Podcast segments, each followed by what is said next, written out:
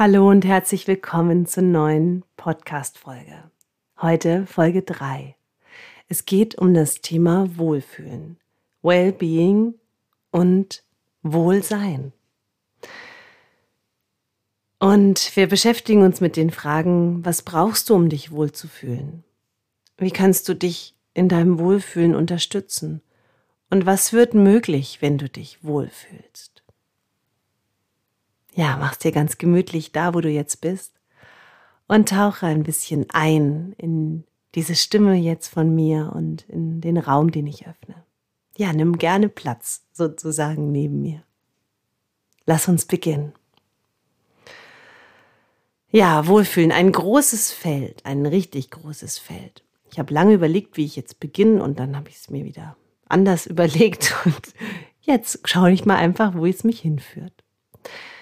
Also wenn ich mich mit Wohlfühlen auseinandersetze, dann kommt gleich meine alte Erinnerung hoch, als ich damals Physiotherapie-Examen gemacht habe und quasi fertig war, so mit ganz vielen Techniken ausgestattet, wie ich rehabilitieren kann, also wie ich Menschen helfen kann, wieder in ihre Kraft zurückzukommen. Also das meine ich jetzt mit rehabilitieren, also wirklich so Reha-Maßnahmen ähm, nach Operationen, nach Verletzungen, nach ähm, Brüchen und so weiter. Und ähm, da hatte ich dann ganz viel gelernt, aber was ich ganz wenig gelernt hatte, war so diesen Präventionsgedanken. Also da war zwar auch einiges dabei, aber das hat mir nicht gereicht. Ich wollte noch viel mehr begreifen und verstehen, wie wir das Wohlfühlen eines Menschen unterstützen können, wie wir ihn sozusagen zu einem gut gelebten Leben inspirieren können. Was brauchen wir denn so an äußeren Faktoren, um uns wirklich wohl zu fühlen? Und wie kann man den Menschen dahingehend begleiten, wenn er einfach überhaupt nicht glücklich sein kann? Also das hat mich sehr beschäftigt schon damals und ich habe dann einfach gesucht und geguckt, wie wie was gibt's da so auf dem Markt an Angeboten und damals kam so dieser ganze Wellness Boom äh, so als Welle in unserer Gesellschaft nach oben. Wellness war auf einmal das neue Inbegriff oder der neue, das neue Inwort. Und Wellness stand ja damals so aus der Verbindung aus Being Well, also Wohlsein sozusagen, und Fitness. Und daraus kamen ja ganz viele Produkte. Und inzwischen ist Wellness ja so ein ausgelutschtes Wort. Aber damals war es das nicht. Das war so um 2000, 2002 rum. Und ich suchte also nach einer Fortbildung, die dieses Wohlfühlen irgendwie ein bisschen größer macht und wurde fündig im Sebastian Kneip Institut in Bad Wörishofen ähm, und habe dort eine Ausbildung gemacht über fünf Module zum Thema medizinischer Präventions- und Wellness-Trainer, beziehungsweise Medic-Well-Trainer hieß das damals. Und es reizte mich sehr, weil jedes Modul hatte ein völlig anderes Thema, eben aufgebaut auf den fünf Säulen der Kneiplehre. Und jedes Modul hatte einen anderen Lehrer aus einem völlig anderen Kontext. Ich erzähle gleich noch ein bisschen mehr dazu.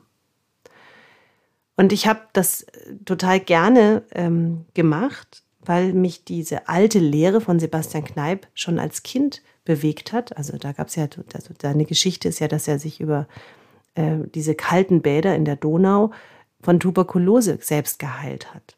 Also er hat verstanden, dass wir durch den Einsatz von Wasser in den unterschiedlichen Aggregatzuständen einwirken können auf unseren Gesundheitszustand. Und daraus hat er eigentlich eine ganz eigene Medizin entwickelt und entworfen.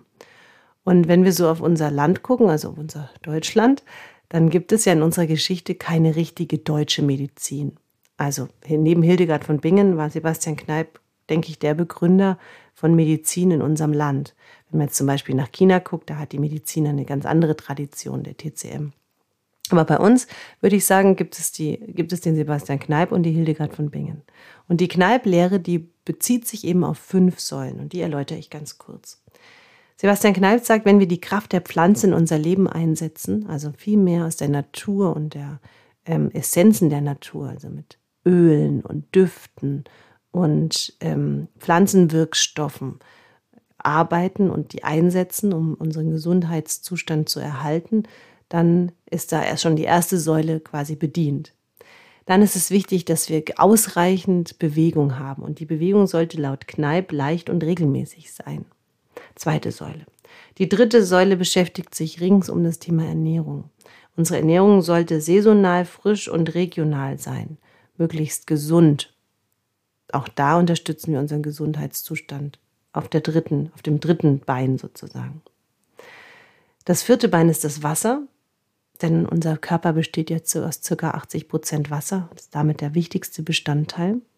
Und wir können uns eben auch durch die Anwendung von Wasser im Außen enorm unterstützen. Ich bin zum Beispiel ein riesengroßer Fan von Basenbädern. Und die fünfte Säule äh, ist das Thema Balance. Er hat das gesunde Lebensführung genannt. Inzwischen nennt man das Balance oder inneres Gleichgewicht. Es geht darum, unsere Ressourcen zu, ähm, zu nutzen und auch zu schonen. Und diese fünf Säulen zusammen, so Kneipp, sorgen dafür, dass wir ein gut gelebtes Leben haben.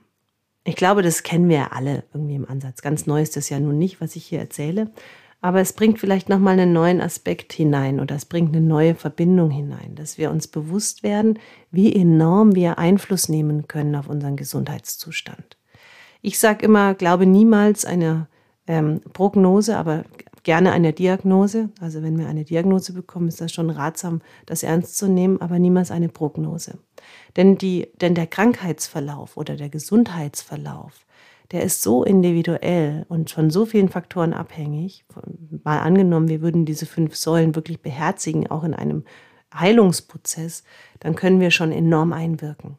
Und dann ist es natürlich auch total wichtig, wie unsere innere Einstellung ist zu diesem ganzen Thema Heilung, Gesundheit, ähm, äh, Gesunderhaltung. Sebastian Kneip hat mal gesagt, der menschliche Körper ist wunderbar und jeder Teil braucht seine Pflege. Und wenn wir nicht mehr weitermachen mit dieser alltäglichen Pflege, dann bauen wir, machen wir Raubbau an unserem Körper und auch an unserer Seele. Dann, verschafft, dann, ver, ja, dann verschwenden wir unsere Ressourcen und füllen unsere Akkus nicht, nicht wieder auf. Und das ist dann wieder diese Idee von, wenn wir völlig erschöpft nach einem Tag und, und nicht, also völlig erschöpft sind zum Feierabend hin und dann nichts tun, um uns wieder zu nähern und, und um uns zu stärken, dann nehmen wir diese Erschöpfung in die Nacht mit hinein und stehen im Prinzip am nächsten Tag wieder auf damit. Und das produzieren wir dann immer und immer wieder und werden immer leerer. Unser Leben hat dann irgendwie überhaupt keinen, keinen Sinn mehr weil wir nur noch funktionieren. Und das begegnet mir natürlich sehr oft, dass ich von Menschen umgeben bin, die nur noch funktionieren und die verlernt haben, das Leben zu genießen und bewusst zu gestalten. In dieser Ausbildung damals, in diesen fünf Modulen, war eben auch dieser, dieses Modul gesunde Lebensführung ein, ein wichtiger Aspekt. Und das hat damals ein Psychologe unterrichtet und der stellte uns das Modell der Salutogenese und der Pathogenese vor. Die Pathogenese ist der Teil, der sich mit der Entstehung von Krankheit und deren Behandlung beschäftigt. Wichtiger Aspekt, ganz wichtig, gerade wenn wir uns regenerieren, also wenn wir wieder Rehabilitation brauchen. Und dann gibt es aber auch die Pathogenese und das, äh, die Salutogenese. Und die Salutogenese ist jener Aspekt, der sich genau mit, die sich genau mit dem Gegenteil beschäftigt, nämlich mit der Entstehung von Gesundheit und mit all den Faktoren, die es erfüllt braucht, damit Entstehung größer und äh, dass Gesundheit größer und größer und größer wird. Da gab es dieses Gedankenmodell eines Skifahrers und der Skipiste, also die Pathogenese beschäftigt sich damit, den verletzten Skifahrer wieder gesund zu machen und die Salutogenese beschäftigt sich damit, den Skifahrer zu einem noch besseren Skifahrer zu machen. Und das hat mir richtig gefallen. Ich weiß noch, das hat damals so ins Schwarze getroffen bei mir. Ich habe richtig gespürt, yes, das möchte ich machen. Ich möchte Menschen lernen, wie sie Skifahren können. Ja, und das natürlich im übertragenen Sinn, weil, also Skifahren finde ich auch toll, aber Skilehrerin wollte ich nie werden, sondern ich, ich wollte immer lernen, wie geht das denn, dass wir mehr Werkzeuge haben, dass wir dem Leben mit mehr resilienter Kraft begegnen. Resilienz bedeutet, dass wir in der Lage sind, uns eben auch wieder nach Krisen herzustellen, so wie ihr das in der letzten Podcast-Folge gehört habt. Und dass wir in der Lage sind, dass wir allen Situationen gewachsen sind, dass wir Stress kompensieren können und dass wir lernen, nicht aus unseren unbewussten Mustern zu agieren, sondern aus einem wachen, liebevollen Sein zu agieren. Und das ist, all das hat mich einfach total interessiert und deshalb habe ich mich immer wieder weitergebildet, das alles noch viel tiefer zu verstehen und damit auch leichter und klarer noch zu vermitteln. Und ja, und das tatsächlich, das tue ich inzwischen. Also so, so ist meine Arbeit aufgebaut, dass ich eigentlich nichts anderes tue, als Menschen zu besseren Skifahrern zu machen. Ähm, das gefällt mir total gut. Und es gelingt. Das ist das Allerbeste daran. Es bringt ja nichts, wenn ich das nur gerne mache und der andere da aber nichts von hat, sondern ich merke, dass ähm, das trägt Früchte. Und ich merke, die Menschen, die mit mir arbeiten oder mit denen ich arbeite, die werden stärker, die können diese Kräfte entwickeln. Ob das Eltern sind, die mit ihren Kindern wieder in eine tiefe Beziehung kommen oder ob das Paare sind, die wieder neu zueinander finden. Ob das Menschen sind, die eine berufliche Neuorientierung suchen oder die überhaupt erst einmal wieder diese Rückverbindung zu sich selbst benötigen.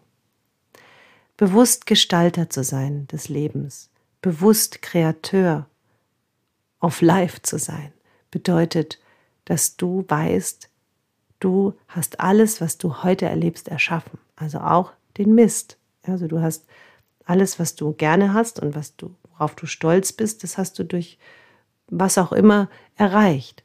Aber auch das, was dich, was dich belastet und was dich vielleicht auch oft lähmt oder auch schwächt, auch das hast du erschaffen. Und das hört man natürlich ungern, weil ähm, wir schieben das ja sehr, sehr gerne auf andere, nur wegen dem und dem oder weil ich diese Geschichte habe, deshalb ja, das können wir uns alles einreden. Letztendlich haben wir irgendwann immer wieder die Entscheidung getroffen, das zu unserer Wahrheit zu machen. Und wenn wir erkennen, dass wir sowohl das Gute wie auch das Sabotierende erschaffen haben, in dem Moment nehmen wir die komplette Eigenverantwortung in unsere Hände zurück und kommen in die Verbindung mit uns selbst.